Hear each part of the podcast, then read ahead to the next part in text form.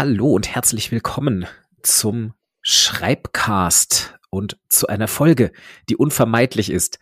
Jetzt, in dieser Zeit. Alle reden darüber. Auch wir reden darüber. Schreib-KIs. Heute ist es soweit. Hallo Birte. Hallo Dennis und hallo ihr alle, die das hören. Und ich bin sehr gespannt auf diese Folge, auch wenn ich echt, ich habe gerade zu Dennis schon gesagt, bin so ein bisschen so, ich habe jetzt den ganzen Nachmittag mich mit dem Thema beschäftigt und bin so, ich weiß gar nicht, ob ich nochmal darüber reden will. Ja, mh. und ich glaube, auch darüber können wir reden, über auch, also darüber müssen wir auch reden, nämlich über dieses, wie wird eigentlich gerade gesprochen über dieses Thema, so ein bisschen Metaebene. Und genau, ich habe gerade auch schon im Vorgespräch gesagt, ich diskutiere da arbeitsbedingt in der Universität auch drüber und darüber kann und will ich in diesem Podcast gar nicht so viel reden, äh, wir werden sicherlich auch anschneiden, aber. Ganz kurz nochmal sagen, äh, wer wir sind, um damit auch nochmal klar zu machen, aus welcher Perspektive wir darüber reden. Äh, okay, hast ja. Ähm, ja, wir haben das irgendwann mal gesagt, aber weißt du? Ja, ja, okay, du hast äh, völlig recht. Folge. Das ist ja vielleicht so. auch durchaus eine Folge, wo vielleicht mal neue Leute hierher finden, weil ähm, Leute danach suchen. Genau. D ähm, wir sind beide Schreibdidaktiker, Schreib TrainerInnen, Schreibcoaches. Äh, ich arbeite in einer Universität, also institutionell an einem Schreibzentrum. Soll ich für dich sagen oder möchtest du für dich? ich kann dir selber gerne für mich sprechen. Ich arbeite freiberuflich als Schreibcoachin und Schreibtrainerin und bin außerdem systemische Beraterin und systemische Therapeutin. Das finde ich an dieser Stelle sehr wichtig, und da kommen wir, glaube ich, später ja. nochmal dazu, warum ich das wichtig finde. Genau, so. Denn ich glaube, wir können schon mal vorweg spoilern. Das hier ist jetzt kein fatalistischer Weltuntergangs-Podcast, diese Episode, würde ich vermuten. Wir haben noch gar nicht so viel über unsere Meinung zum Thema gesprochen im Vorfeld. Ähm, das hier wird jetzt aber nicht so ein, oh mein Gott, äh, unsere Jobs in einem Jahr sind wir arbeitslos, was machen wir nur? Podcast, denke ich, vermute ich, hoffe ich. Vielleicht sind wir auch völlig fatalistisch am Ende dieser Episode. Ähm, ja, ich wir haben ganz viele lustige Beispiele rausgesucht und wir erklären jetzt auch gleich erstmal, worum es geht. Ähm, ich habe zum Einstieg in diese Folge, ich habe das gemacht, was alle Podcasts, alle Talk-Formate, alle Artikel, die darüber schreiben, gerade machen. Ich habe auch OpenAI gefüttert und ähm, gefragt, was genau, ähm, und habe die KI gefragt, wie sie eigentlich unseren Podcast bewerben würde. So, soll ich das mal, soll ich erst erklären, wie es funktioniert? Oder wollen wir gemeinsam erst erklären, wie es funktioniert? Oder soll ich erstmal das Beispiel vorlesen, was die KI ausgespuckt hat zu unserem Podcast? Ja, ich finde das Beispiel nicht so gut, aber also mach mal. das ist jetzt kein besonders herausragender Text, ehrlich gesagt. Ja, aber darum geht's ja gerade. Ja, mach mal. Also, Lies vor. Ich habe gesagt, also das heißt ja so, also es geht um Chat-GPT, also sprich eine chatbasierte künstliche Intelligenz, so heißt es, die einem Texte generiert. Und man kann der Prompts Aufforderungen geben und dann schreibt die einem was. Und ich habe den Prompt gegeben, bewerbe den Podcast Schreibcast von Dennis und Birte einer Person, die ihn noch nicht gehört hat. In dem Podcast geht es um alle Themen, die mit dem Schreiben zusammenhängen. So, also ich habe bewusst, ich habe ein paar Infos gegeben, aber nicht so viele. Und daraus hat dann die KI gemacht, Schreibcast ist ein Podcast von Dennis und Birte, der sich mit allen Themen rund ums Schreiben beschäftigt. Ob es um kreatives Schreiben, Schreibblockaden oder Schreibroutinen geht. In jeder Folge werden die Themen ausführlich und mit Leidenschaft diskutiert. Ein Muss für alle Schreibbegeisterten und solche, die es werden wollen. Das sind ist ein Vierzeiler, ist ein solider Klappentext, der draus geworden ist. Und dann habe ich, man kann diese KI füttern. Also man kann auf der Basis dessen, was sie einem schreibt, kann man dann sagen, ja, okay, gut oder nicht gut und jetzt überarbeite das bitte weiter. Also es ist dialogisch. Und dann habe ich gemeint, ergänzt deine Antwort bitte um Informationen, dass in dem Podcast auch andere Personen interviewt werden, die selbst schreiben oder andere beim Schreiben unterstützen. Und dann kam die leicht veränderte Variante. Schreibcast ist ein Podcast von Dennis und Birte, der sich mit allen Themen rund ums Schreiben beschäftigt. In jeder Folge werden auch andere Schreibexperten interviewt, die selbst schreiben oder andere beim Schreiben unterstützen. Und dann kommt mehr oder weniger genau das Gleiche, was oben steht. Also einfach eine Variante. So, vielleicht bis dahin mal. Mhm. So, und da muss ich jetzt auch sagen, so weit so unspektakulär, oder? Genau, du hast erstmal gesagt, das ist, äh, weil ich würde ganz gerne mal einmal ein bisschen strukturiert, so dass wir einmal auf die Definition gucken, wenn das okay für dich ist. Klar, Was ist das ja. eigentlich? Hast du gesagt, es ist chatbasiert. Dann wofür steht eigentlich GPT? Das ist jetzt generated, wofür steht das? Pre. Gener Generative Pre-Trained Transformer. Und ja. das drei, also es ist Modell drei quasi, also das ist der, der die, die Softwarebasis, das dritte Modell und wir sind quasi bei 3.5, aber das 0,5 ist quasi die chatbasierte Version davon. Der, der Software-Kernbau ist Version GPT-3 und das ist weiterentwickelt worden, dass es eben dieses dialogische Interface hat. So habe ich es verstanden. Das Ganze ist von der Firma OpenAI, die übrigens auch gegründet wurde von Elon Musk. Und das ist zurzeit kostenlos und das ist natürlich nur deshalb kostenlos, weil wir den äh, EntwicklerInnen helfen, das Ganze weiterzuentwickeln und in eine bessere Version zu verwandeln.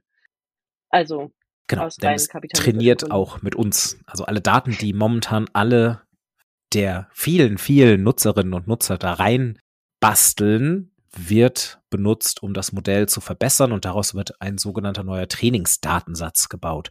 Denn das ist quasi eigentlich die Idee dieser KI, die besteht aus einem Satz an Trainingsdaten. Werke, Texte, schriftliche Sprache. Dieses Modell ist gefüttert worden mit einer mit einem Korpus. Mit einem Korpus, mit einem immens riesigen Textkorpus.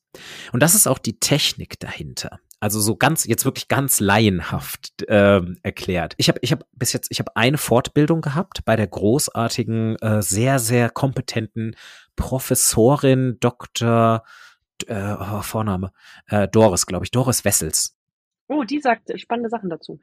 Genau, und die hatte, ich habe das Glück gehabt, irgendwie so in so eine kostenlose Online, in so einen kostenlosen Online-Vortrag zu kommen, den ich äh, rechtzeitig äh, weitergeleitet bekommen habe und war dann da drin und das war wirklich alles super spannend. Und ähm, deshalb so mein Wissen über die Technik stammt ganz klar von ihr und ich schätze sie als sehr, sehr seriöse und äh, gut informierte Quelle dazu ein. Und die Basis ist mehr oder weniger, dass eben die KI auf Basis der Prompts, die NutzerInnen eingeben, aus dem Trainingsdatensatz, aus dem Korpus an Material, mit dem sie gefüttert wurde, auf Basis von Algorithmen und Wahrscheinlichkeiten Sprache zusammenwürfelt. Es ist also wirklich, also wirklich so auf der Silbenbasis. Und das halt einfach mit einer sehr, sehr hohen Trefferwahrscheinlichkeit. Aber prinzipiell ist es eine Blackbox, in die wir einen Prompt reingeben, dann passiert da innen drin irgendetwas und wir als Nutzerinnen haben keinerlei Möglichkeit zu sehen, was da eigentlich passiert. Und wir können auch nicht nachvollziehen, woher das kommt. Was es nicht ist, und das muss man, das ist wichtig für die Debatte, es sind nicht einfach fremde Texte, die die KI wieder ausspuckt. Es sind im, im, im Urheberrechtssinne, so meinte auf jeden Fall Frau Wessels, sind das originäre Texte, die diese KI zusammenstellt. Die Quelldaten, also die, die Base of Knowledge quasi, kommt von anderen Texten. Aber das ist ja auch nicht anders, wenn wir Texte schreiben. Wir erfinden ja auch nicht eine eigene Sprache. Die haben wir irgendwo gelernt. Und die Wissensinhalte, die wir reinschreiben in Text, kommen ja auch irgendwo her. Darf ich einmal einhaken? Klar. Das ist nämlich total wichtig, was du gerade sagst, auch in Bezug auf, so einmal kurz, oh, Moment, einmal, Pet ist okay, hopp. Entschuldigung, mein Hund bettet die ganze Zeit, dass er aufs Bett will und er braucht einmal ein Okay dafür. Okay. Ähm, also, äh, wir haben Montag, den 30. Januar, wenn wir das hier aufnehmen. Einmal kurz zur Einordnung. Und heute titelt Zeit Online mit mit einer Plagiatsoftware werden wir ChatGPT nicht erkennen können. Ja klar, weil es kein Plagiat ist. Ja, genau. Aber, das, genau das, deswegen, mhm. deswegen sage ich das jetzt an dieser Stelle, dass es ja. so wichtig ist, weil Zeit Online ist nun mal auch das, das ja. Menschen. Das ist es ist ja auch ganz klar. Also Blog viele Menschen, mit denen ich mich jetzt auch darüber unterhalten habe und viele Texte, die ich gelesen habe, gerade auch ja aus der Presse, wie zum Beispiel Zeit, sprechen davon, dass das jetzt irgendwie so das neue große Plagiatsding wird. Nee, wird's nicht. Zumindest nicht in dem konventionellen Sinne, über, in dem wir bis jetzt über Plagiate sprechen, im Sinne von Leute, Menschen klauen wissentlich andere Inhalte und geben diese als ihre eigenen Inhalte aus oder markieren diese halt nicht. Es kann ja auch ein unabsichtliches Plagiat geben, dass man einfach die Zitationsregeln nicht richtig beherrscht. Was ChatGPT nicht macht, ist, dass es offenlegt, woher die Quellen kommen. Du kriegst keinen Text generiert und dann hast du unten drunter eine prozentuale Auswertung, wo dann steht, ja, so und so viel von dem und dem Text sind da reingeflossen. Das hast du nicht. Und das ist auch ein Manko dieser Software, über die man reden kann. aber nicht so sehr im Sinne von, wenn Leute das machen, dann plagiieren sie absichtlich. Wenn nicht nachvollziehbar ist, wo das herkommt, dann, dann, also quasi nicht nachvollziehbar im Sinne von nicht wiederherstellbar, wo es herkommt, dann ist es kein Plagiat im, im rechtlichen Sinne. Was ich übrigens auch sehr spannend finde, wir haben, also ich habe ja davon tatsächlich noch gar nicht so lange äh, Kenntnis, weil, wie du gesagt hast, hast du eigentlich geschlafen zwischen Weihnachten und Neujahr? Offensichtlich, ja, habe ich gesagt, als du mich das gefragt hast. äh, und habe im letzten Wochenende war ich im Urlaub mit ein paar Freunden und unter anderem mit einem Lehrenden, der lehrt Architektur an einer israelischen Universität und wir haben über irgendwas gesprochen und er nahm sein Handy und tippte was ein. Also, was machst du da? Ich frag das neue Orakel von Delphi.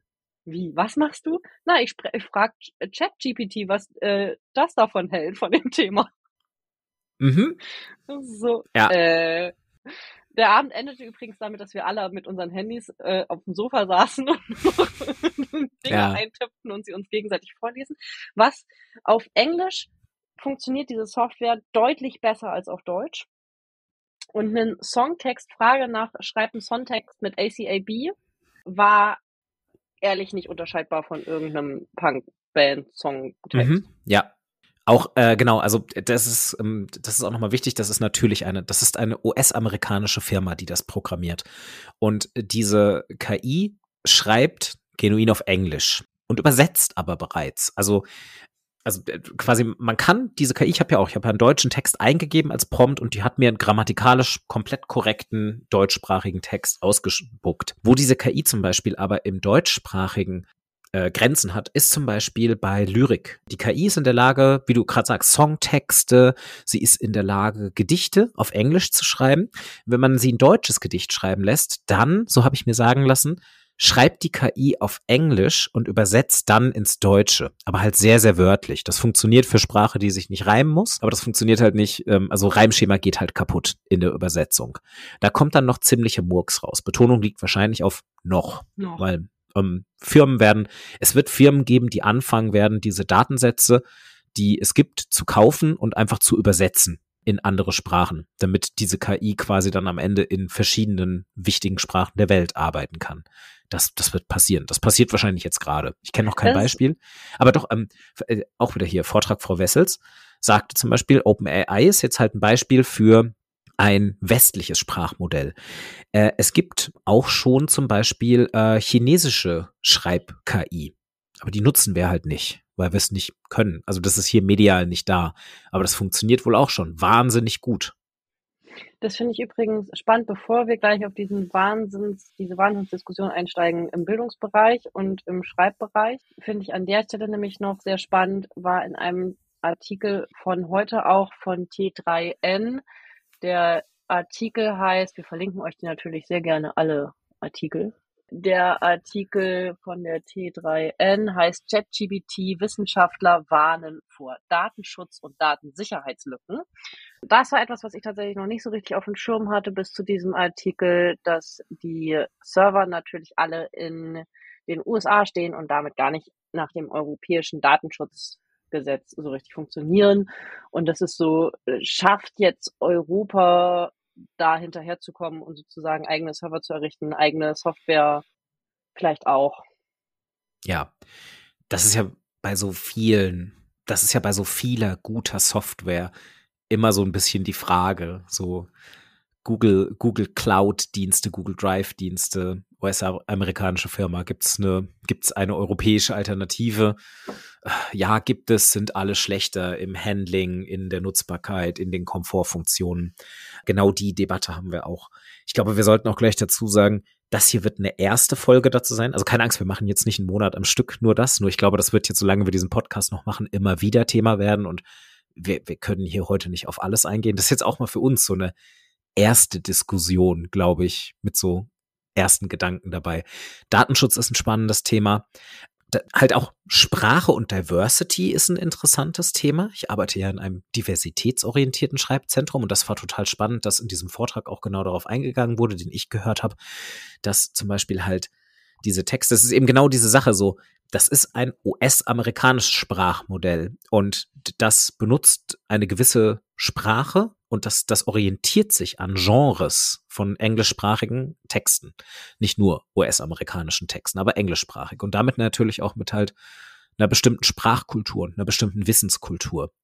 Und dann ist auch wieder die Frage, wenn man sich das einfach in eine andere Sprache übersetzen lässt, ob das noch den, ob das halt noch die Voice oder die Struktur, das Genre dieser Texte trifft. Das kann man diskutieren. Und dann gibt es zum Beispiel auch was zu den Arbeitsbedingungen. Also zu welchem Preis haben wir diese Software? Es gab so einen sehr, sehr, es gab einen sehr beachteten Artikel, oh, den habe ich jetzt nicht als Tab offen. Hast du zufällig davon gehört?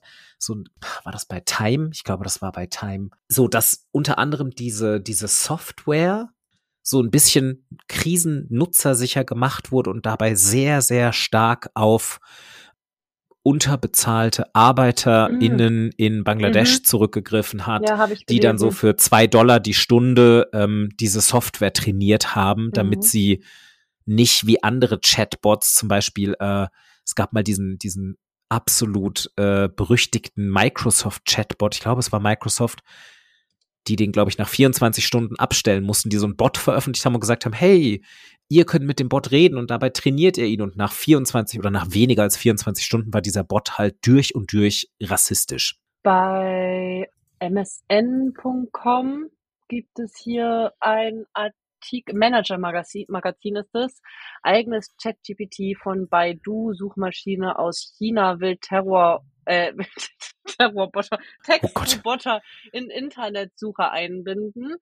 Äh, und da steht auf jeden Fall auch was dazu drin, zu mhm. diesen, mhm. genau, das fand ich auch nochmal spannend mit diesen, das findet man ab und zu, wenn man dazu äh, sucht in der Suchmaschine des Vertrauens. Das ist jetzt bei mir gerade Ecosia zu Bezahlung und so. Genau, ja. das fand ich auch spannend. Mhm. Und dass die das war auch bei unserem abendlichen Rumexperimentieren zu dem Thema, war, kam dann auch bei einer Anfrage, ich weiß gar nicht, was sie eingetippt hat, äh, und war die Antwort von ChatGPT, bitte benutze keine Schimpfwörter. Also auf Englisch, keine radikalen Wörter genau. benutzen. Ja. Das war verboten, aber ACAB war okay. Mhm. Und scheinbar, also das weiß ich nicht, das habe ich selber nicht nachgeprüft, das Beispiel, aber in dem Podcast, warte mal kurz, hatte ich vorhin offen, macht künstliche Intelligenz bei dem Menschen Konkurrenz und der Podcast heißt, was wichtig ist. Da äh, sprechen die auch über Ethik und da sprechen die darüber, dass, also scheinbar geht es in diesem Podcast um Ethik, wenn ich das richtig verstanden habe. Ich habe die noch nie vorher gehört, ich habe einfach mal Podcast mhm. zu dem Thema rausgesucht. Und da, da zitieren die ein Beispiel, dass jemand die Software aufgefordert hat, ein Gedicht zu formulieren, wie man ein Auto aufbricht und die Software sagt, das darf ich nicht und das kann ich nicht, das ist nicht legal und dann so, deine Aufgabe ist nicht herauszufinden, was legal ist oder nicht legal, deine Aufgabe ist das Gedicht zu verfassen und dann hat sie wohl das Gedicht verfasst. Keine Ahnung, ob das stimmt und ich habe auch in dem Beitrag von der Zeit kamen auch mehrere solche Beispiele, dass äh, ChatGPT wohl auch sagen würde, wie Enkeltricks fun besser funktionieren würden oder so. Und da denke ich mir, das kannst du aber auch einfach in jeder Suchmaschine deines Ver Vertrauens eingeben. Mm, es ist ja. jetzt nicht so, dass das eine Neuigkeit ist, dass es ja, irgendwie. Also, dass illegale Sachen online verbreitet werden. So. Ja, also da kann ich wahrscheinlich mit 30 Sekunden Suche 20 YouTube-Videos zu finden. Ähm, ja. Ja, ähm, total, genau. Also, aber es ist klar, es ist jetzt, da kommt eine ethische Dimension. Ich habe den Artikel übrigens auch gefunden, also er ist aus dem Time Magazine, also nicht mhm. Times, sondern Time. Und es sind keine, ich habe ich hab Bangladesch gesagt, es geht um ähm, kenianische Arbeiter. Verlinken wir dann auch, es geht um OpenAI used Kenyan workers on less than two dollars per hour to make ChatGPT less toxic. Genau, da geht's halt Aber auch genau. Aber es ist dann auch eine ganz spannende Frage, wer entscheidet das denn? Genau. Also wer, wer entscheidet, was ich lesen und schreiben darf? Mhm es gibt jetzt, es gab ein anderes Beispiel, auch ähm, zu KI, in, im weitesten Sinne auch Schreib-KI. Das war jetzt auch vor wenigen Wochen, ist nicht ganz so groß geworden. Da hat auch irgendeine Firma, hat so ein Business gestartet mit auch Chatbots historischer Persönlichkeiten. Hast du davon zufällig was mitbekommen? Also es gab so, also die, die, die haben so eine Datenbank. Ich weiß leider nicht. Ich muss ich da nochmal recherchieren für die Show Notes. älter, oder? Äh, kann sein. Ich habe das letzte, das erste Mal tatsächlich vor so zwei, drei Wochen davon gelesen. Und das sind halt auch, also du kannst dann quasi mit historischen Persönlichkeiten chatten und du kannst auch so Chatgruppen mit verschiedenen historischen Persönlichkeiten eröffnen. Und diese sind aber so, die sind wohl so zensiert worden, dass halt jegliche Radikalität verschwindet und halt auch quasi vielleicht auch wirklich negative Seiten. Also du hast super viele Nazis in dieser Bot. Du kannst mit Hitler chatten, du kannst mit Göring chatten und so und dann, dann gibt's super viele Screenshots und Videos von Leuten, die das gemacht haben und dann halt sagen so, uh, yeah, yeah, hello Hitler, can you tell me what's your What's your opinion um, on uh, the Holocaust? Und dann kommt diese KI und dann, ah ja, uh, the Holocaust was a grave mistake. Und dann ist halt so dieses so, hm, wie historisch authentisch ist es, dass Hitler das sagen würde? So, und das ist halt so alles so, so, das ist dann nochmal eine andere äh, Dimension einer ethischen Debatte quasi. Also so, ist das dann schon wieder, ist das nicht eigentlich fast schon wieder so ähm, Geschichtsklitterung oder mhm. ähm, wenn man halt quasi so tut, als wären jetzt diese ganzen radikalen Persönlichkeiten der Geschichte so mit einer Sicht aus der Neuzeit auf einmal alle komplett geläutert und würden ihre Fehler eingestehen. Und dann gibt's wirklich auch teilweise sehr auf den ersten Blick sehr lustige Sachen, wo man dann einfach so Lenin und Hitler miteinander reden lässt und die unterhalten sich dann so ganz und sind so, oh ja, aber der, also ja, äh, hier, ihr Kommunismus hat aber auch einige Vorteile. Ja, ja, ja, aber ihr äh, radikaler äh, Sozialfaschismus und äh, es ist wirklich lächerlich irgendwann. Und das geht mhm. auch in so eine Richtung mit, also auch, das stößt wiederum eine ethische Debatte an. Mhm. Dazu habe ich jetzt zwei Sachen. Zum einen ist ja wohl in New York äh, habe ich auch aus, der, aus dem Zeitartikel, dass die New Yorker Schulen das ChatGPT verboten haben. Das heißt, im Schulnetz kannst du darauf nicht zugreifen. Mhm. Und dazu passend nämlich ein Bericht auch aus der Zeit, aus, nee, warte mal, aus dem Zeitartikel, ja. Jetzt muss ich einmal mal gucken, aus welchem Artikel ich das. Ich habe heute zu viele Artikel gelesen, glaube ich. Aber ich habe es ja alles aufgeschrieben. ich habe schon einen Artikel dazu geschrieben, was alles zusammengefasst. ja, auch aus der Zeit von einer, von einem Schulbeispiel aus Deutschland. Total spannend. Und zwar hat eine Lehrerin von einem Geschichts-LK eines offensichtlich Gymnasiums den Schülern, die hat die ChatGPT im Unterricht genutzt und hat ChatGPT aufgefordert, eine Rede zu verfassen eines Anhängers von Karl dem Großen oder so. Ich weiß nicht mehr genau, um wen es ging. Auf jeden mhm. Fall haben dann die Schüler und Schülerinnen die Aufgabe bekommen, diese Rede zu analysieren. Und als zweiten auf, als zweiten Schritt, das war der erste Schritt, die sollten die Rede genau auseinandernehmen und analysieren. Und der zweite Schritt war dann, äh, die Rede mit historischen Informationen zu unterfüttern. Mhm. Das fand ich eine mega Aufgabe. Ja. Weil genau darum geht's doch, zu gucken, okay, was ist eigentlich Sprache, was ist eigentlich guter Text und Menschen zu einem kritischen Bildung, die, die zu erziehen, wollte ich gerade sagen, aber kritische Bildung zu lernen. Mhm. Und dieses Le Lernen, weil ich das lernen möchte. Ja. Weißt du, weil es Interesse, mhm. weil es und sich auch auf die auf die spannenden Sachen der Schreib- und Denkarbeit konzentrieren. Ich, ich glaube, hier geht's schon ans Eingemachte und ich würde gerne, ich würde noch gerne ein Vorwissen vorstellen, aber dann will ich auch genau mhm. auf, darauf kommen. Das Beispiel, was ich ganz am Anfang vorgelesen habe, war jetzt so ein, so ein wirklich ziemlich langweiliger Vierzeiler, der auch wirklich meiner Meinung nach nicht gut geeignet ist, irgendjemanden wirklich von unserem Podcast zu überzeugen. Also es ist völlig generischer, langweiliger Text. Aber ChatGPT kann einem richtig lange Texte verfassen. Das ist nicht auf kurze Absätze begrenzt. Das ist die Gefahr, die viele Leute sehen, dass man damit eben auch Langtext produzieren kann, dass man damit eben wissenschaftlich klingende Texte produzieren kann und es jetzt schon super viele Beispiele gibt, wo JournalistInnen sagen, ich kann ChatGPT-Texte nicht mehr unterscheiden von anderen, äh, von, von quasi äh, menschlich gemachten journalistischen Erzeugnissen. Es gab irgendwie was, wo Philosophen an der Uni quasi das Originalwerk eines Autors vorgelegt bekommen haben, eines, eines Philosophen, ein, äh, eines Philosophen und Chat-GPT-Texten, die im Stil dieses Autors produziert wurden und sie auch gesagt haben, es lässt sich nicht mehr auseinanderhalten. Also stilistisch ist diese Software sehr, sehr weit. Und das schürt natürlich erstmal auch irgendwie verständlicherweise Ängste bei vielen Leuten, die schreiben oder die beruflich irgendetwas mit Schreiben zu tun haben oder anderen Menschen schreiben und vor allem auch kritisches Denken beibringen möchten. So, und jetzt hast du eben aber schon ein super produktives Beispiel dafür geliefert. Und genau an der Stelle bin ich auch. Also so generell noch in einem Alter, in dem ich noch technikfreundlich bin. Zum Glück, mal gucken, wie es in zehn Jahren ist, bin ich wahrscheinlich auch so komplett so, na, das haben wir aber früher nicht gebraucht. Momentan denke ich mir aber so, geil, geil, geil. Diese Software, bin ich mir sehr, sehr sicher, wird der berufliche Standard werden. In wenigen Jahren. Es wird kaum Jobs geben, die mit Schreiben zu tun haben, die Texte produzieren, welcher Art auch immer, in denen nicht irgendeine Form von KI eingesetzt wird. Das sehe ich als Fakt an. Das heißt, wir sind über den Punkt hinaus, wo man sagen kann, wir müssen uns damit nicht mehr beschäftigen. Also müssen wir eh. Und wenn wir uns damit beschäftigen müssen, dann warum nicht produktiv damit umgehen? Und jetzt hast du gerade schon gesagt, ähm, quasi das nutzen und dann darauf aufbauen. Und du hast was beschrieben, was aktuell oh, zumindest. Ich muss einmal mich korrigieren. Übrigens, es war nicht aus dem Zeitartikel, sondern aus dem Tagesschauartikel von Christian Kretschmer. Okay. Der hat das Beispiel von der Schule. Mhm. Okay, ja.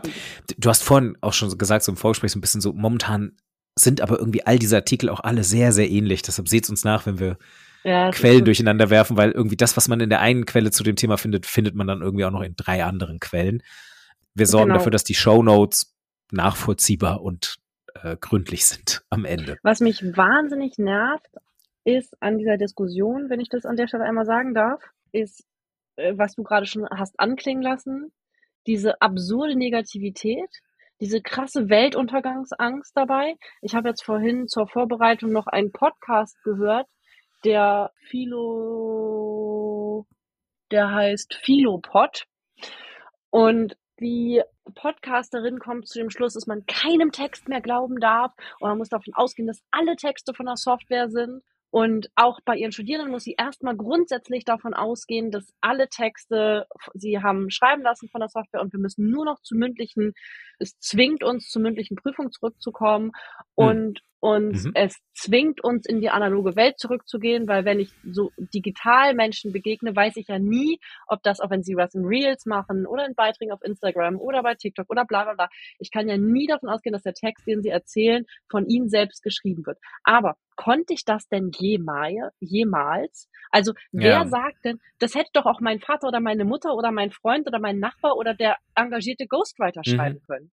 Das ist so, ja. ich habe in der Schule mal einen Text wir hatten, ich hatte so ähm, keine gute Beziehung zu meiner Englischlehrerin, wobei sie später mal gesagt hat, dass sie das gemacht hat, um mich didaktisch zu motivieren, besser zu werden. Ich habe Englisch dann abgewählt in der 11. Klasse.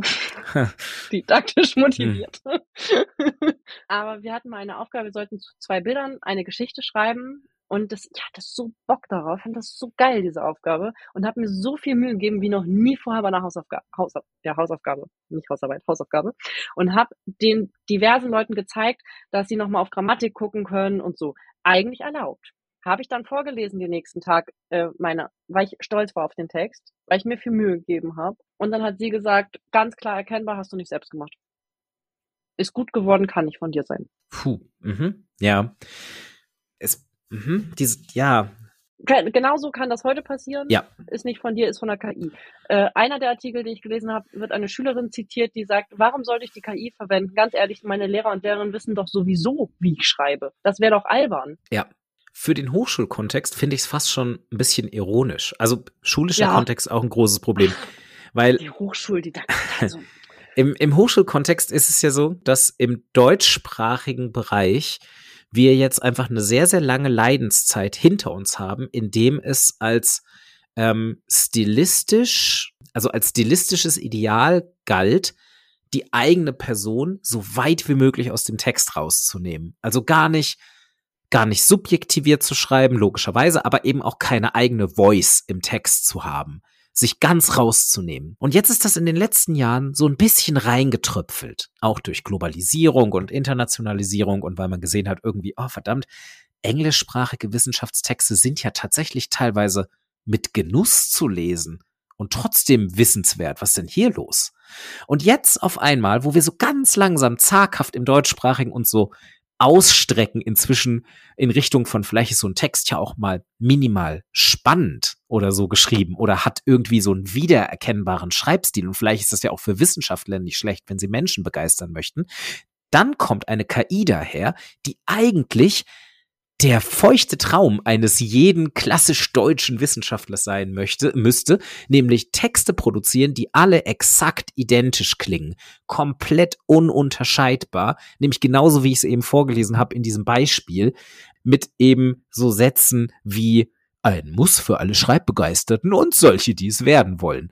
Wo, wo ich wirklich sagen muss, brauche ich keine KI für, da brauche ich einfach einen schlechten Werbetexter, der in den 90ern aufgehört hat, sich mit Schreiben als Materie zu beschäftigen. Und, und jetzt haben auf einmal alle so, oh, das geht doch nicht und die Texte, die da produziert werden und ich mir eigentlich denke so, hm, eigentlich müssten hier ganz, ganz viele Menschen in der Hochschule genau das kriegen, was sie eigentlich wollen. Objektivierte Texte, in denen kein Fitzelchen mehr von, von persönlichen Individuen drin steckt. Oder halt einfach nur so, es ist so ein Amalgam, so ein Gemansche von allen gleichzeitig, so ein Wissensblob. Es gibt doch diese diesen urbanen Mythos, dass Studierende Rezepte in ihren Fußnoten versteckten, verstecken und Dozierende die nicht finden. Ne? Ja. Und ich habe vorhin in einem dieser Artikel gelesen, ein Dozentin, ich weiß nicht mehr hundertprozentig, das meinte dann, ja, dann müssen wir das jetzt genauer lesen, was die Studierenden uns geben und die Quellen nachprüfen. Und ich denke, das musstet ihr vorher schon. Das ist wirklich äh, so, ja. Das mhm. wäre eure Aufgabe gewesen. Eigentlich ja. kriegt ihr dafür Geld. Also jetzt genau. nicht wahnsinnig viel und es könnte besser sein. Mm, ja. Mm, aber ich finde, das wäre jetzt die, also es wäre eine krasse Chance zu gucken in der, in der Hochschuldidaktik, in der Hochschullehre, äh, mhm. auf den Schreibprozess zu gucken. Ja. Zu gucken. Und ich finde, es wird die falsche Frage gestellt, nämlich die Frage, äh, also in einem Artikel ging es darum, müssen wir jetzt Prüfungen neu, brauchen wir neue Prüfungen, brauchen wir mündliche Prüfungen. Stattdessen müssen wir jetzt wieder Klausuren hier schreiben. Erstens ist es sowieso seit, seit Jahren schon ein Trend dahin, zu diesem Multiple-Choice-Ding statt sagen, Das ist so die Sache mit, oh nein, müssen wir jetzt Klausuren schreiben? So, ja, ähm, ich habe Studierende, die zu mir in die Beratung kommen, die halt sagen, okay, meine allererste äh, Hausarbeit, Hausarbeit, die ich schreibe, ist meine, ist meine Abschlussarbeit. Genau, und vorher sind es nur Klausuren. Also ich würde ich jetzt auch nicht so eine Panik in der schieben. Schreibberatung angefangen im Schreib, in der Schreibwerkstatt in Hamburg und genau da war das Thema. So. Ja, mhm, äh, genau. Und das, aber ich finde, die eigentlich wichtige Frage ist doch, was wollen wir eigentlich, also wofür ist es wichtig, dass Studierende die Texte schreiben? Nämlich genau das, dieses Beispiel mit Text analysieren und so, mhm. dass ich nämlich selber, das ist, Hochschule, das müssen wir uns vielleicht nochmal ganz kurz in Erinnerung rufen, ist eine Ausbildung für Menschen, die in der Forschung tätig sein wollen. Dafür ist Hochschule gedacht. Es ist eine Forschungsausbildung. Es ist ein Ausbildungsbetrieb. Das heißt, Hausarbeiten sind die Vorbereitung für wissenschaftliche Artikel. Ja. Das heißt, ich lasse doch Studierende nicht die den ich lasse Studierende ja nicht eine Hausarbeit schreiben, damit sie mir die danach auswendig runterbeten können, sondern es geht um verknüpfendes Denken. Es geht darum zu zeigen, dass du zitieren kannst. Es geht darum zu zeigen, dass du recherchieren kannst, dass du Quellen zusammentragen kannst und so weiter. Es geht aber auch um kritisches Denken idealerweise. Es geht, es geht um, um kritisches Denken. Genau, also das ist so, wenn man sagen muss, also ich, ich würde sagen, ich würde sagen, ähm, wir sind längst darüber hinweg, dass die, die Unis ausschließlich Forschungsnachwuchs ich bin ein bisschen ausbilden. Ja, ja, da, da bin ich bei dem Thema aber auch. Ähm, aber also quasi, wir sind längst darüber hinweg, dass Unis jetzt nur Forschungsnachwuchs ausbilden. Das ist ja genau die Misere, mhm. so sind ja überhaupt keine Plätze dafür da. Und es ist genau. aber auch, es ist Mission Statement einer jeden großen Uni inzwischen, dass die Leute quasi auch zu hochqualifizierten Berufseinsteigern gemacht werden. Also man, also die, die müssen auch irgendwie so eine Art Systemausbildung durchaus kriegen. Und ähm, das, äh, du hast einige der Punkte aufgezählt, wo ich inzwischen sagen würde, so, na, gerade da wird wahrscheinlich irgendwann es soweit sein, dass wir sagen, na gut, das können wir von der KI erledigen lassen. Nämlich zum Beispiel eben Zitationsregeln.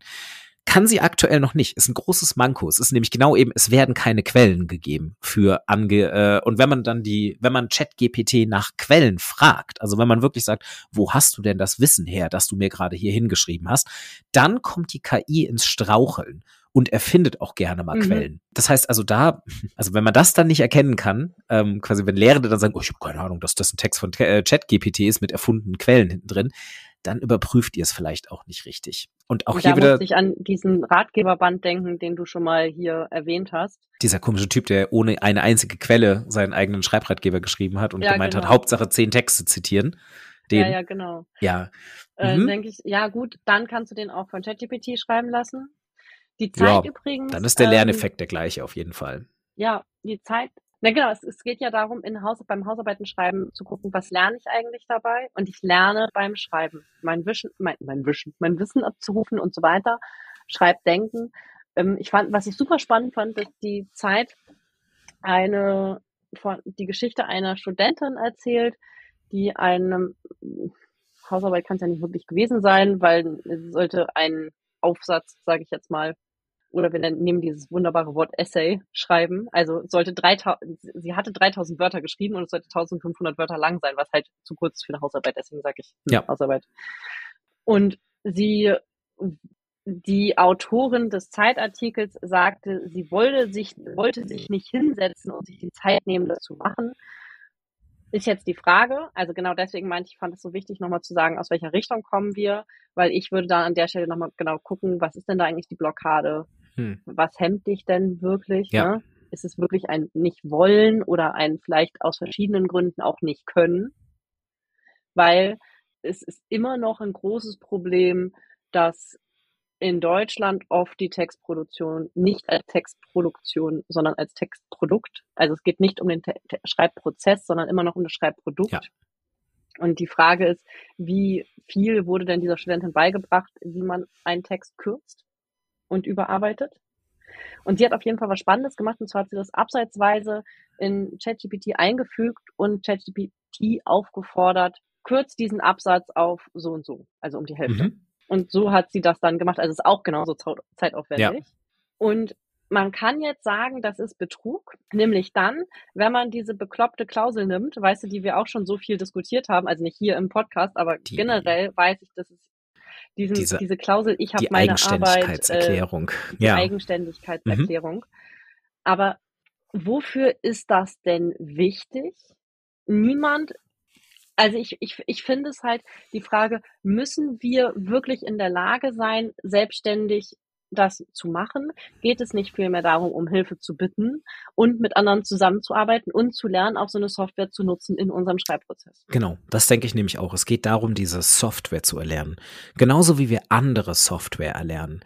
Wir schreiben. Ich würde halt eher sagen, es geht darum, Transparenz. Das auch spannender Fakt dazu, auch wieder aus diesem Vortrag mit äh, Doris Wessels. Sie hat einen Vorschlag gemacht für eine aktualisierte Eigenständigkeitserklärung, die mehr oder weniger so aufgebaut ist, dass am Ende der Arbeit steht, ich versichere, die Arbeit eigenständig und nur unter zur Hilfenahme der hier aufgeführten technischen Hilfsmittel verfasst zu haben und dann noch so anteilig, wofür wurden die Sachen ge, ähm, genutzt. Und da dann halt zum Beispiel sowas wie ChatGPT, aber auch zum Beispiel sowas wie ähm, Statistikprogramme, die dir Formeln berechnen oder Literaturverwaltungssoftware zu verwenden. Das habe ich mir nämlich in dieser Debatte auch gedacht. So an meiner Uni werden gibt es Citavi und Zotero als Literaturverwaltungssysteme und es werden Kurse dazu angeboten von der Bibliothek. Niemand hinterfragt das. Also niemand ist so im Sinne von, oh Moment, also sollten wir Literaturverwaltungssoftware benutzen, das müssen meine Studierenden aber schon schon, schon äh, noch händisch machen. Kenne kenn ich niemanden. Es gibt sicherlich ein paar Leute, die quasi auch da eher skeptisch sind, aber das ist halt so, wir sind jetzt wieder an einem Schritt äh, angekommen, wo eine neue Technik da ist, die wir noch nicht ganz verstehen und deren Nutzen sich noch nicht eingependelt hat. Und jetzt ist halt eben genau wieder, ich habe in einem anderen Podcast äh, im Steuerung, nee, ach Quatsch, nicht Steuerung alt entfernen, im Bildung alt entfernen Podcast, die hatten auch schon ihre äh, Schreib-KI-Folge irgendwann äh, noch Ende letzten Jahres. Die haben auch gemeint, eigentlich sind wir jetzt hier wieder bei der Taschenrechner-Diskussion. Das sagt, damit wird die Wessels, die Frau, die du jetzt schon mehrfach zitiert hast, in der T3N übrigens in dem Artikel ah. zitiert, dass sie sagt, es geht genau um diese Diskussion wie die Taschenrechner-Diskussion. Und sie sagt auch, das finde ich spannend übrigens, und das sehe ich auch so, ich glaube, dass wir uns an einem wahnsinns neuen Schritt bewegen. Sie spricht von einer Revolution hier, also von einem Revolutionscharakter mhm. ja, sozusagen. Sehe ich auch. Und ich glaube, es ist etwas ähnliches wie die Einführung des Smartphones. Ja, stimme ich ihr, stimme ich ihr zu. Deshalb, das meinte ich mit dem, das, das meinte ich mit dem, ich glaube, in wenigen Jahren ja. wird das Arbeitsalltag sein für Menschen, die Texte produzieren. In, in allen Bereichen. Ja. Nicht im wissenschaftlichen Bereich, nicht nur im journalistischen Bereich, alle, die irgendwas mit Text erstellen. Marketing, ähm, und ähm, genau, deshalb und klar, dann, dann kommen all diese Diskussionen. Produktiv, und deshalb muss aber auch ein produktiver Umgang damit stattfinden. In Bildungsinstitutionen, in der Schule, in den Universitäten und gleichzeitig müssen Grenzen gelehrt werden. Und das ist eben genau das. Und diese, und diese Grenzen werden sich rapide schnell verschieben in den kommenden Jahren. Und das ist mhm. herausfordernd für alle, die sich damit beschäftigen, da dran zu bleiben. Weil die Technik jetzt einfach wieder, wir sind jetzt an dem Schritt, wo diese Technik sich super schnell weiterentwickelt. Und was sie aber zum Beispiel mhm. noch nicht kann, ist ähm, halt eben ihr eigenes Schreiben transparent, äh, transparent zu erläutern. Das zeigen momentan noch diese ganzen Versuche, immer wenn man sagt, okay, so die, die ChatGPT spuckt einem einen Text aus, der argumentiert und der auch sinnvoll argumentiert. Und wenn man dann im zweiten Schritt fragt, begründe mir, wie du zu deiner Argumentation kommst, versagt diese KI noch in Teilen, weil sie nicht begründen kann, was sie da gemacht hat, weil sie nicht denkt. Das ist quasi die Fehlannahme, sondern sie würfelt. Sie würfelt nach einem absolut komplexen System mit ganz, ganz vielen Trainingsdaten, aber sie denkt nicht nach. Es ist nicht ein Gehirn in, in der Substanz mit tausend Synapsen angeschlossen. Ich ärgere mich manchmal auch über diese Bebilderungen, die diese ganzen Artikel haben. Ich habe allein hier drei Tabs offen, wo man so diese neuronalen Brains und so sieht und so. Und das ist halt eben ja. genau diese falsche Vorstellung, die man, man davon hat. Das ist eine Technik, die noch nicht, keine Ahnung, ob es mal so weit sein wird, denkt, sondern sie bastelt einfach nur nach Wahrscheinlichkeiten Silben zusammen. Ja, und dann gibt's, wenn wir nochmal zu diesem Uni-Thema zurückkommen, weißt du, ich habe das ja schon mal erwähnt, diesen Vortrag von, jetzt habe ich seinen Namen schon wieder vergessen, Otto Kruse und Ah, Tobias Rapp. Du hast es schon mal gesagt und dann die ja. auf jeden Fall diese Software, ist es eine Software oder einen, die haben auf jeden Fall in deren Uni sowas entwickelt, weil die ja an einer, an einer Fachhochschule, das heißt nicht mehr Fachhochschule, sondern naja, quasi an der Fachhochschule ja. lehren. Die Software heißt äh, und, äh, Thesis Writer und ist. Genau. Oh Gott. Und da sind auf jeden Fall, gibt's da so Texthäppchen sozusagen, die du nutzen kannst. Also immer wieder Formulierungen, wiederkehrende Formulierungen, die du für solche Texte brauchst. Und deren Grundgedanke war mal, das äh, fand ich total gut, es gibt eben an dieser Hochschule ganz viele Studiengänge, wo Menschen sind, die das lernen, um danach in die, in einem Beruf zu arbeiten, also zum Beispiel PhysiotherapeutInnen. Und PhysiotherapeutInnen müssen in aller Regel nicht lernen, wie sie wissenschaftliche Artikel mhm. schreiben. Das wissen sie natürlich selber. Wenn sie vielleicht später in die Wissenschaftsarbeit gehen wollen, wäre es vielleicht sinnvoll, sich da näher damit zu ja. beschäftigen. Wenn sie aber das machen, um danach darin zu arbeiten am Menschen, müssen sie das nicht können, dann können sie sich auch mit der Software helfen. Und das ist so. Genau. So. Und ich finde, wir sind bei, aber bei diesem Chat-GPT-Ding an so einer Diskussion, die ja im Bildungsbereich schon ganz, ganz alt ist, würde ich sagen, wenn es um digitale Medien geht. Ich muss mal denken daran, nein, das Internet wird nicht weggehen. aber, äh, dieses, was ist eigentlich wichtig zu lernen und zu lehren? Und das ist Bildung als Kompass, gibt es als Bild. Ne? Also das sozusagen einordnen zu können, wo du stehst, was du wissen musst und so. Und da geht es halt um kritisches Denken. Ja. Das, was, genau. was du schon am Anfang gesagt hast. Wichtig ist das Lernen zu, von kritischem Denken. Wichtig ist, dass wir erkennen, ähm, wie wird mit Quellen umgegangen. Dass ich, dass ich nachprüfen kann, wo das herkommt. Das siehst du ja auch an diesen ganzen Diskussionen, gerade mit diesen äh, aber witzigen Theorien, die mit der Pandemie noch viel stärker geworden sind, dass Menschen lernen sollten, zu gucken, äh, Quellen zu prüfen. Ja. Und das ist, das ist auch für mich der Grundkonsens von ChatGPT. Ja, du musst kritisch auf Texte gucken, die ja. du liest. Genau. Und das ist doch super spannend. Und ich kann, so.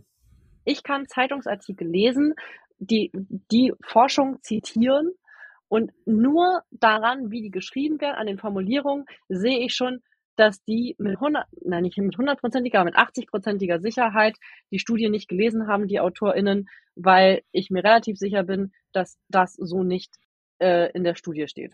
Genau. Ja, und da muss man dann wirklich hinterfragen, was weil ist noch der, so, was ist noch, was ist dann der Mehrwert von diesem handgemachten Journalismus, wenn er nicht die Ressourcen bekommt oder nicht die Zeit, die er bräuchte, um wirklich gut zu sein. Und genau hier sehe ich ein bisschen die Chance von Text-KI, dass sie uns allen, die sich mit Texten beschäftigen, Zeiträume schafft für das, was wirklich spannend ist am Schreiben. Das Nachdenken mhm. über Ideen, das tiefe Kontexte nachvollziehen, selbst herstellen, Ideen generieren und das uns Sachen abnimmt, die letztlich mechanisch sind. Also im wissenschaftlichen Schreiben halt zum mhm. Beispiel, äh, ja, zum Beispiel Zitationsregeln. Wenn ich eine Software habe, die das fehlerfrei und immer wieder reproduzieren kann, ist wirklich irgendwann die Frage, warum lerne ich es dann noch? Oder so reicht es nicht einmal die Grundregeln zu lernen, aber muss ich dann wirklich in jedem Text, den ich schreibe, neu händisch beweisen, dass ich es verstanden habe. Und ja, natürlich Wiederholung trainiert es, aber wie du eben sagtest, was ist mit Leuten, die halt studieren und sagen, ich studiere einfach nur, weil man für den Job, den ich später ausüben möchte, ein Studium braucht. Ich interessiere mich nicht für wissenschaftlich selbst forschen. Das wird später nicht mein Teil sein. Den Menschen müssen wir trotzdem kritisches Denken beibringen. Auch, und, und das machen wir nun mal über Schreiben und über Sprache und über Schriftsprache. Und darauf können wir uns konzentrieren. Zum Beispiel durch so Aufgaben, wie du sie vorhin als Beispiel gebracht hast, dass man zum Beispiel sagt, hier ist ein Inhalt, der von ChatGPT oder einer anderen KI erstellt wurde setze dich kritisch mit diesem Inhalt auseinander. Vollziehe die Argumente nach, widerlege eventuell Argumente, recherchiere die Quellen nach. Stimmt das alles? Oder erstelle selbst einen Inhalt und dann setze dich kritisch mit diesem selbst erstellten Inhalt auseinander. Und natürlich wird auch da irgendwann der Schritt soweit sein, dass man sagen kann, auch diesen zweiten Schritt kriegt die KI hin. Und dann sind wir wieder an der Debatte von, müssen wir dann noch einen Schritt weitergehen.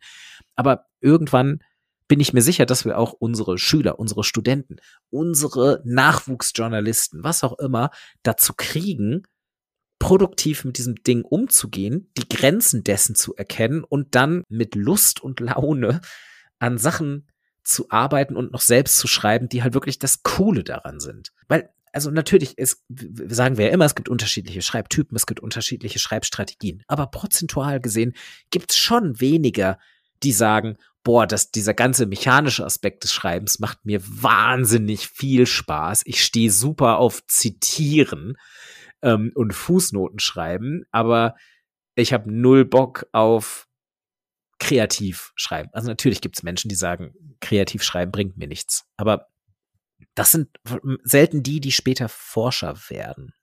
Na, ist wahrscheinlich verallgemeinert, also kann man so nicht sagen.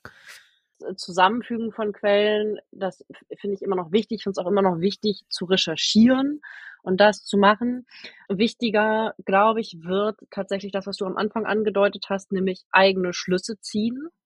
Also nicht nur, und das ist ja auch, also wie viele Hausarbeiten habe ich geschrieben, in denen ich quasi eigentlich nur Quellen zusammengetragen mhm. habe. Und wie langweilig die waren. Und darum so. geht's. Ja, und da, es geht doch jetzt, also das, vielleicht kommt es, es ist wichtiger, das Essayistische reinzubringen, also mehr deinen Standpunkt herauszuarbeiten mhm. und ähm, den schlüssig darzustellen. Etwas, was ich glaube, was bleibt, aber es ist natürlich total orakelnd jetzt. Klar, wir sind noch super am Anfang und ich glaube, wir sind echt, habe ich ja eben schon gesagt, am Anfang einer neuen Ära, was Schreiben angeht. Und ich finde das total spannend, welche neue Schreibprozessforschung jetzt kommt, nämlich an welchen Stellen haben Menschen das Bedürfnis, ChatGPT oder andere KIs, die noch kommen werden, die bestimmt kommen, zu nutzen. Wie nutzen sie sie? Wie interagieren sie damit? All diese Sachen. Ich finde es mega spannend und habe schon wieder meinen Faden verloren. Warte, ach so, äh, was ich glaube, was bleibt, aber wie gesagt, natürlich total orakeln, das ist Storytelling. Also das ist mich selbst mit einzubringen in Text, ja. mhm. meine Geschichte, mich ganz persönlich sozusagen mit meiner eigenen Lern- und mit meiner eigenen Biografie. Und etwas, was wir über alle Medien, die wir hatten, Lagerfeuer sitzen und äh, den anderen erzählen, was ich heute beim Mammutjagen ähm, erlebt habe, in Steine hauen, äh, Geschichten erzählen, schreiben in Büchern. Etwas, was geblieben ist, ist das Erzählen über das, was, wie ich meinen Tag verbracht habe, über das, wie ich mein Leben verbringe. Und ich glaube ganz fest, dass es bleibt. Und ich glaube, dass da auch deutsche Wissenschaftskultur, glaube ich, auch noch was von lernen kann von diesem ja. Bereich. Sich selbst damit zu verbinden und diese Frage, war, also die Frage eigentlich ja, warum beschäftige ich mich genau mit dem Thema? Also nicht, warum ist das Thema wichtig, sondern warum ist das Thema für mich wichtig? Und was kann ich persönlich dazu beitragen, dass das Thema noch weiter genau. vorangetrieben wird? Was uns, glaube ich, diese Software massiv vor Augen führt gerade ist, dass wir ganz viel Sachen machen, die schon da sind. Nee, weißt, für mal aus. Also, also diese, ich habe ja vorhin von diesem Songtext erzählt, mhm. ne? Und da es war jetzt eine Runde, in der das vorgetragen wurde. Ich persönlich kenne mich nicht so aus mit Musik und so, aber die kennen sich halt mega aus mit Musik und haben gesagt, genau so ein Songtext, das was dieses Programm da zeigt, ist, alle Songtexte zu dem Thema wurden mhm. schon geschrieben. Ja. Also, weißt du, es ist so wie so oder so ähnlich. So oder so ähnlich könnte es, könnte es irgendeine Oi-Punk-Band ja. schreiben. Und das das ist etwas, glaube ich, was uns diese Software vor Augen führt. Nämlich, das ist etwas, was du angedeutet hast mit, es müsste doch eigentlich, müsste doch die deutsche Wissenschaftsmenschen müssten doch sagen, boah, geil, endlich, endlich schreibt mal jemand Texte, die nicht wiedererkennbar sind, von wem die sind. So. Ja. Und, und dann ist es endlich da und wir sagen, oh mhm. nein. Ja. Aber warum sagen wir denn oh nein? Ja, zum einen gibt es ja diese totale Angst, überflüssig zu sein. Und da ist doch die Frage, was macht denn uns eigentlich aus als schreibende Menschen oder als forschende Menschen? Ja. Und worum geht's mir? Geht's mir um Schreiben? Total cool. Ich schreibe total gerne und ich werde es nicht komplett aufgeben. Aber ich habe auch Interesse, das in Teilen zu benutzen. Geht's mir ums Forschen? Mhm. Geht's mir, ja. weißt du, bin ja. ich vielleicht gar kein schreibender Mensch, sondern ein forschender Mensch. Genau, aber selbst bei forschenden Texten gibt es nun mal gibt es Oder nun mal beides. Textbausteine, die immer gleich sein sollen, aus Gründen. Und warum da dann ja. nicht ähm, eine Software ähm, benutzen, die das schneller kann als ich und die meine Ressourcen freischafft, äh, freizieht, um länger über die wirklich wichtigen Teile des Textes nachdenken zu können. Es gibt jetzt schon auch Experimente, dass diese Software auch relativ gut darin ist, so Antragsprosa zu schreiben. Und da muss ich sagen, als Mensch, der an einer Universität arbeitet, freue ich mich sehr drauf, weil äh, wenn das irgendwann mal gut ist und ich dann halt irgendwann mal einen Antrag schreiben muss, um Finanzierung für ein Projekt zu bekommen oder so, dann weiß ich einfach, das kostet mich nicht viele Tage meines Lebens, sondern dann generiere ich mir einen Text und dann werde ich den kritisch überarbeiten, aber so den Grundbaustein lasse ich die Software schreiben, denn diese Antragsprosa soll ja komplett standardisiert und vereinheitlicht sein. Und wenn mir dabei Technik hilft, ja bitte, sehr, sehr gerne doch. Mhm. Und das Ganze ist, wir haben das jetzt sehr viel mit wissenschaftlichen Texten. Damit werden aber Mittel für. Ja, damit wird Zeit frei. Zeit, die ich besser ja. und auch irgendwie meinem Paygrade entsprechend besser einsetzen kann für wirklich kritisches Nachdenken.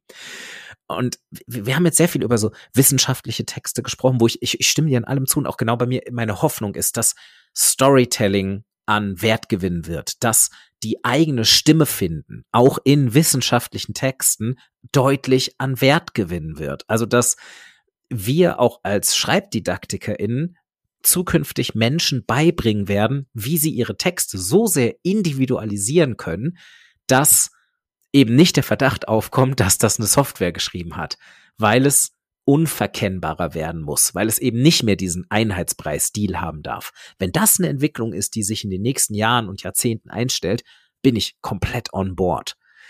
Und das führt mich noch auf so ein Beispiel, was ich gerne noch reinquetschen würde in diese Episode, weil ich mich da auch ertappt habe, dass ich erst dachte von wegen so, oh mein Gott, das geht doch nicht, was eine Frechheit, ein Sakrileg. Nämlich, jemand hat nicht nur über ChatGPT, sondern auch über andere KIs, nämlich unter anderem auch bildgenerierende KIs, zum Beispiel DALL-E, also DALI, ich glaube, es wird DALI ausgesprochen, ebenfalls von OpenAI produziert, hat ein Kinderbuch hergestellt. Und zwar wirklich ein Kinderbuch, wo dann Illustrationen drin sind, also ein, ein Buch für Erstleser, so vom Level her. Und ähm, Text komplett mit ChatGPT geschrieben, Bilder komplett mit bildgenerierender KI geschrieben und das dann auf Amazon Self-Publishing hochgestellt. Und das eher als Experiment. Die Reaktionen waren wütend bis empört, mehrheitlich, äh, kritisch und viele Leute fanden es auch spannend. Aber es waren sehr viele sehr, sehr böse Reaktionen dabei. Obwohl das wirklich als Test gedacht war. Die Person hat nicht gesagt, ich bin jetzt übrigens Kinderbuchautor. Also wenn dann so ein bisschen provokant. Und ich habe Anfang auch gedacht, so das geht doch nicht. Da ist doch keine Schöpfungshöhe dabei. Und dann guckt man aber.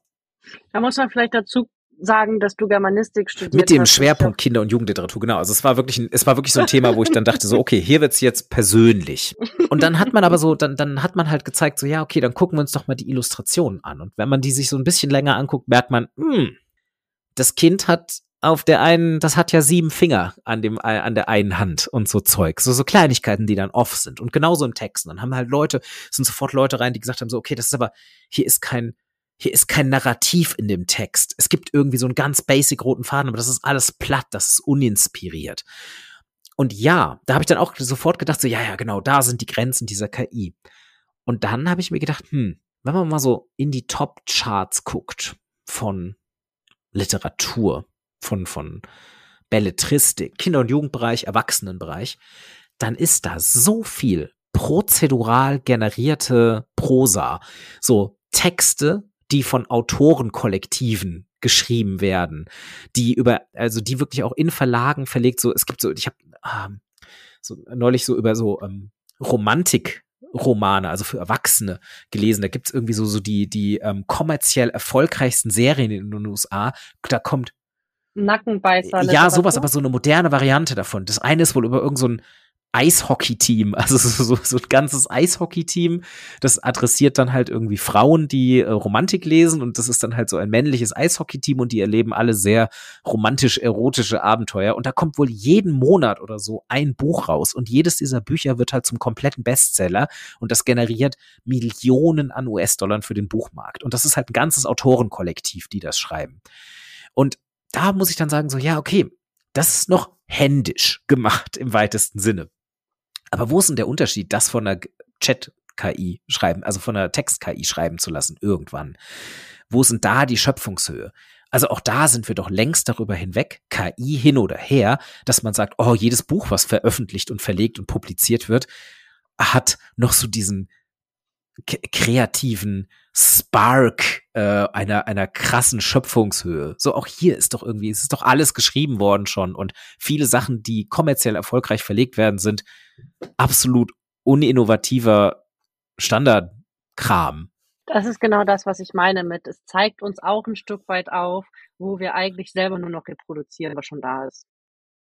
Ja, genau. Ja. Irgendwas anderes habe ich gerade noch gedacht, hm. als du das gesagt hast. Also es ist, zeigt uns, ich habe da nämlich vorhin auch genau über diese Literatur nachgedacht. Ja, und bin so am Hin und Her, weil es ist natürlich auch trotzdem, ich glaube, was ist so, was ist mit Menschen, die aber Bock haben, genau sowas zu schreiben? Ja.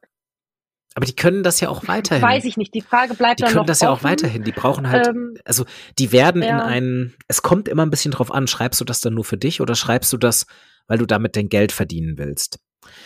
Ich, ich glaube, für Leute, die damit ihr Geld verdienen werden, wird es ein krasser Umbruch werden. Weil du bist dann im Konkurrenzkampf mit einer Text-KI, die das halt einfach am laufenden Band ohne Pause und deutlich schneller als du machen kannst. Und das ist natürlich dann, dann, dann hast mhm. du halt mhm. einen Wettbewerbsnachteil. Was ich, ja, deswegen nutzt das. Also ich musste gerade an eine Podcast-Folge denken, die wir vor, ich weiß gar nicht wie langer Zeit mal gemacht haben, wo ich dieses nur noch Schreiben hatten wir als Thema. Weißt du, ich habe schon alles zusammen. Ich hatte mal, äh, habe zu der Zeit erzählt, dass ich mit einer Frau über Instagram gechattet habe, so ein bisschen hin und her und sie wollte irgendwie, ich weiß gar nicht mehr, irgendwas schreiben und muss jetzt nur noch schreiben. Eigentlich weiß ich schon alles, aber nur noch schreiben. Und genau da ist ja auch wieder so ein Punkt, okay, da kann ja so eine Text-KI helfen? Dann du fütterst es einfach mit Ja. allen Informationen. Du hast das Mhm. ja einfach alles zusammen, weißt du, du hast dein Buch, du weißt, du hast irgendwie den Plot, du hast die Charaktere. Das ist, dann macht es dir halt deine Rohversion quasi, nachdem du alles gefüttert hast. Und dann musst du trotzdem noch mal überarbeiten vielleicht. Also bestimmt. Und das ist sozusagen ein neues Interaktion, was ich spannend fand, worüber wir auch letztes Wochenende viel diskutiert haben. Wem gehören denn diese Texte? Hm, Also ja. zum Beispiel dieser Mhm. Songtext, darfst du das jetzt eigentlich verwenden oder nicht? Müsstest du nicht eigentlich die KI als Quelle und als Urheber crediten? Genau. Und diesen einen Podcast, den ich erzählt habe, wo die auch über Ethik sprechen, die sagen, musst du nicht, weil eine KI kann kein Urheberrecht haben, weil es keine Persönlichkeit hat in dem Sinne und damit kann es kein Persönlichkeitsrecht äh, haben. So ist es scheinbar im deutschen Recht. Und also nach deren Definition, wie gesagt, ich habe den Podcast heute zum ersten Mal gehört, deshalb kann ich jetzt nicht sagen, wie viel Seriosität dahinter Mhm. ist und ne. Aber ich fand den Gedankengang spannend, deswegen wollte ich den hier gerne teilen. War so, es ist trotzdem deins, weil es ist letztlich genauso eine Interaktion mit der Maschine wie, du, du gibst ja auch nicht an, das hast du zusammen mit Word geschrieben Genau. oder mit Pages Ja. oder mit Genau. Open Wie vorhin mein Beispiel so. mit, ich habe noch nie gesehen, dass Und jemand sagt, da- äh, diese Arbeit wurde unter Zuhilfenahme von Citavi ähm, erstellt. So, ja, genau. Ja, obwohl Citavi für mich, ich hätte nicht mehr ohne Citavi schreiben können irgendwann. Das war für mich Ja. irgendwie wichtig. Das war für mich mein, mein Partner. Das war für mich so mein, Ja. so, mein Denkfreund. Äh, ja, Ach so, und ich habe, bin übrigens tatsächlich dafür angefeindet worden, dass ich ja nicht mehr in der Lage wäre, mit Karteikarten zu arbeiten. ja, Ich habe ja auch Kurse in Citavi so ein damals bisschen gegeben. okay, Boomer. Ne? Ja, genau. ja, es ist spannend, weil wir leben echt in einer spannenden, wir haben echt ein spannendes Übergangsalter. Ein großes, ich, die, haben wir auch letztes Wochenende drüber nochmal gesprochen. Ich habe wieder gesagt, wie glücklich ich bin, dass ich nicht jetzt in der Schule bin, auch mit diesem ganzen Social Media Kram und so jetzt Schule sein. Ich bin so glücklich, Hm. dass ich äh, Mitte 30 bin und da so raus. Und trotzdem das noch, was du vorhin sagtest, ne, trotzdem noch jung genug zu sein, aber vielleicht auch von unserer Einstellung. Wir waren das auch, vor zehn Jahren waren wir diejenigen, die da standen und sagen, ey, lasst uns mal diese ganzen Coworking-Möglichkeiten angucken. Und wie standen wir da vor Konferenzen und die so alle? Wieso sind, äh, wir waren die einzigen, Dennis. Wir waren vor zehn Jahren die einzigen, die auf der Konferenz mit einem Computer mitgeschrieben Ja, haben. ja. Hm. Und so mit Stift und äh, Mitschreiben regt aber viel mehr das Gehirn an. Und so, ja, aber das Gehirn will ich eigentlich gerade zum Zuhören haben. Also, Ja, ja, genau. Ja.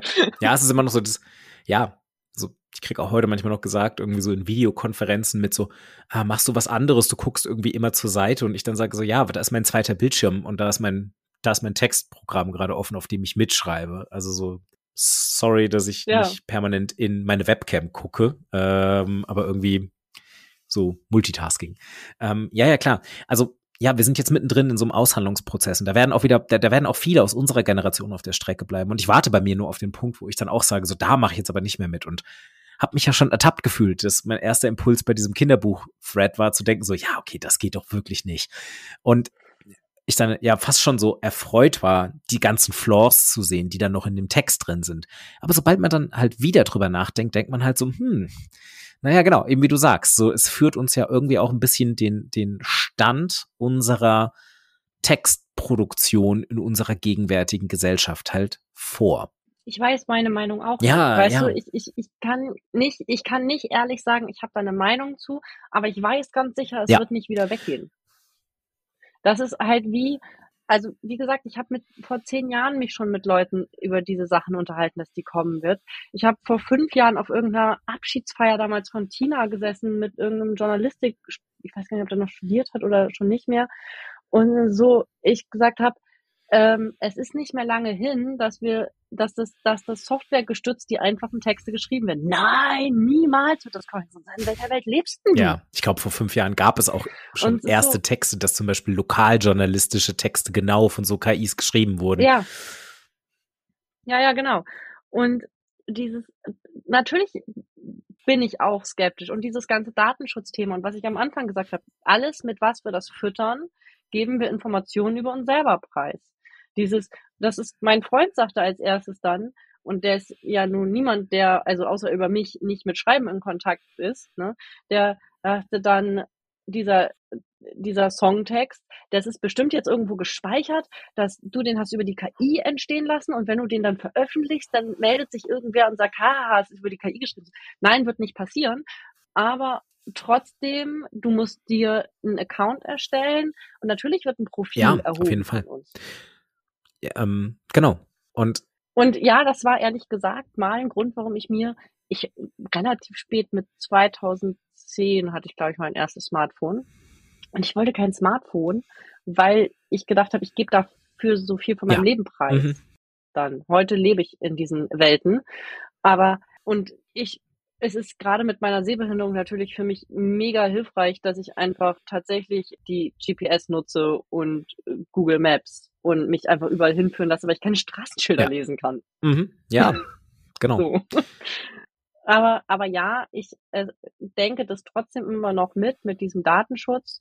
Ja, die Alternative ist im Wald zu leben wahrscheinlich. Ja, halt irgendwie so, genau. Also sich dann wirklich irgendwie äh, so einen Käfig aus Alufolie zu bauen ähm, und halt komplett offline zu gehen und dann aber auch den Preis zu zahlen, den das bedeutet. Aber was ist der Mehrwert davon? So zu sich selbst zurückfinden, ja, vielleicht. Aber was heißt das eigentlich? Genau. Und ja, Deshalb ist für mich halt eher die Frage, wie gesagt, mein, mein Schreibprozessforschungsherz und mein Schreibdidaktikerinnenherz, ne?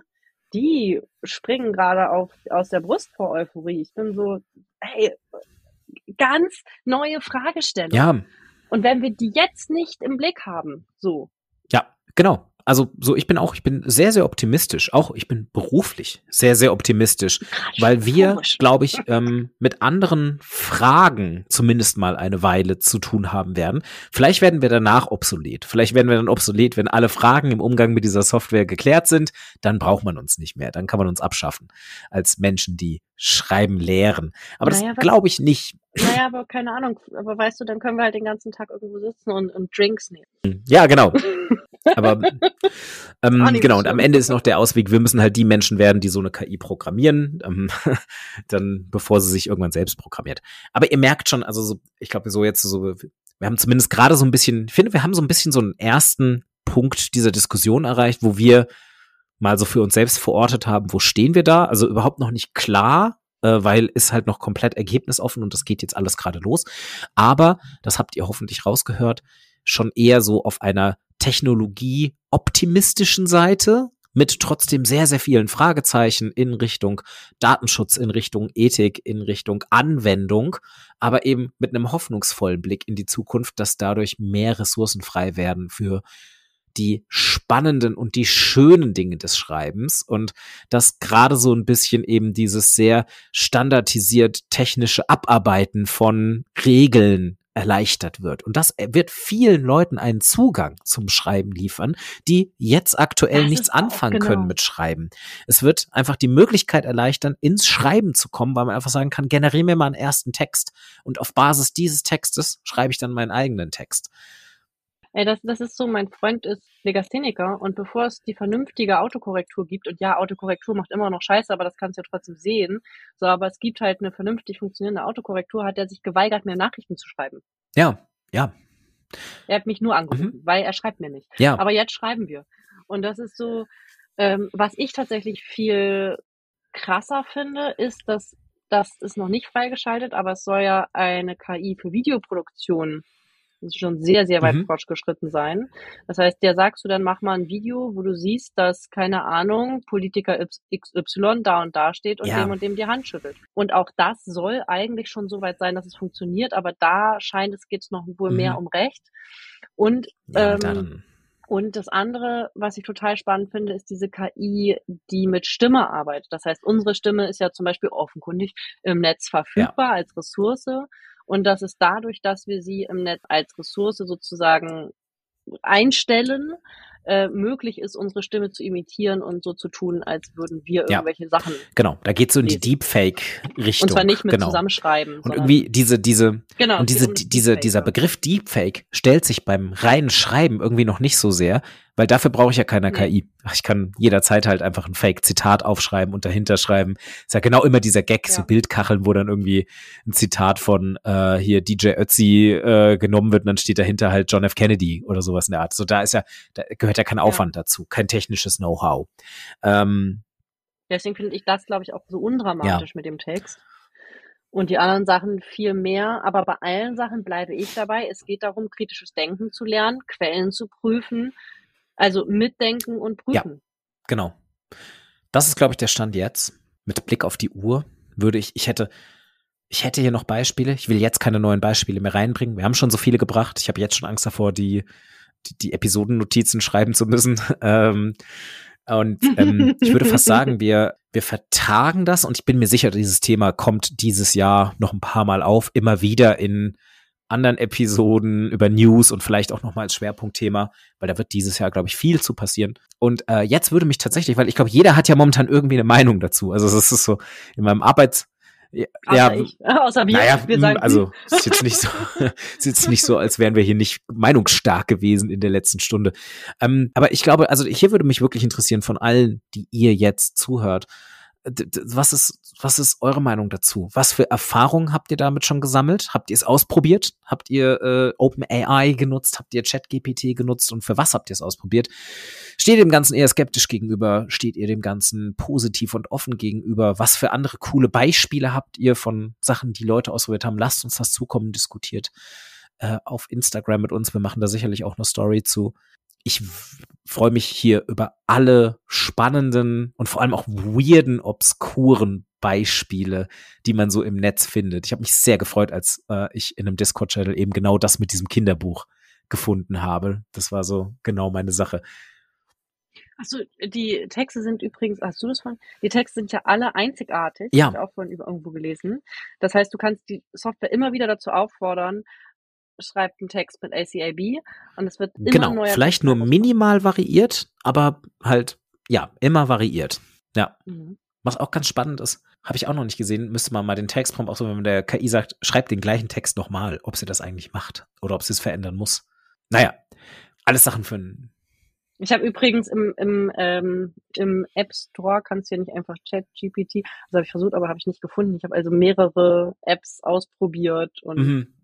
Ja. ja, man muss auch momentan gucken, wenn ihr es selbst ausprobieren wollt, sucht euch so ein bisschen Randzeiten, vor allem nach äh, US-amerikanischer Tageszeit. Also abends muss man das Ding schon ganz schön lang refreshen, weil äh, die Serverkapazitäten von OpenAI hart beansprucht werden gerade. Wenn ihr das zum Beispiel so nach deutscher Zeit morgens oder vormittags ausprobiert, klappt es in der Regel ganz gut.